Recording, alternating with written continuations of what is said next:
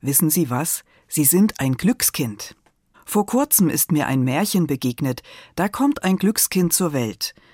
Aber sein Schicksal meint es alles andere als gnädig mit ihm. Durch eine Weissagung ist der König im Feind.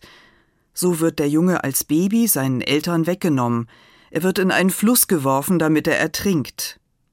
Das Glückskind überlebt, wächst bei Pflegeeltern auf. Jetzt schickt ihn der König als Briefbote zur Königin, im Brief die Anweisung, den Jungen zu töten. Der aber überlebt wiederum. Im Schloss verliebt er sich in die schöne Königstochter, aber nun schickt der König ihn im wörtlichen Sinne zum Teufel. Der hat drei goldene Haare. Die soll der Junge ihm bringen, um sich die Prinzessin zu verdienen.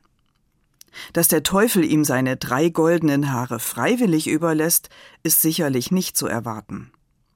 Ein Glückskind? Da hätte ich mir was anderes vorgestellt. Ist dieses Glückskind nicht eher ein Pechvogel? Allerdings wendet sich am Ende doch immer wieder alles zum Guten. Er findet in jeder Notsituation Hilfe und Verbündete, zuletzt sogar die Großmutter des Teufels, die ihm die goldenen Haare verschafft, also doch ein Glückskind irgendwie. Die Bibel kennt solche Geschichten von Glückskindern nicht, doch sie erzählt, wie Gott in der Not zur Hilfe kommt, auf vielen Wegen. Ein Kind aus der Bibel, das schon von Geburt an als etwas Besonderes erkennbar ist, da denke ich an Jesus.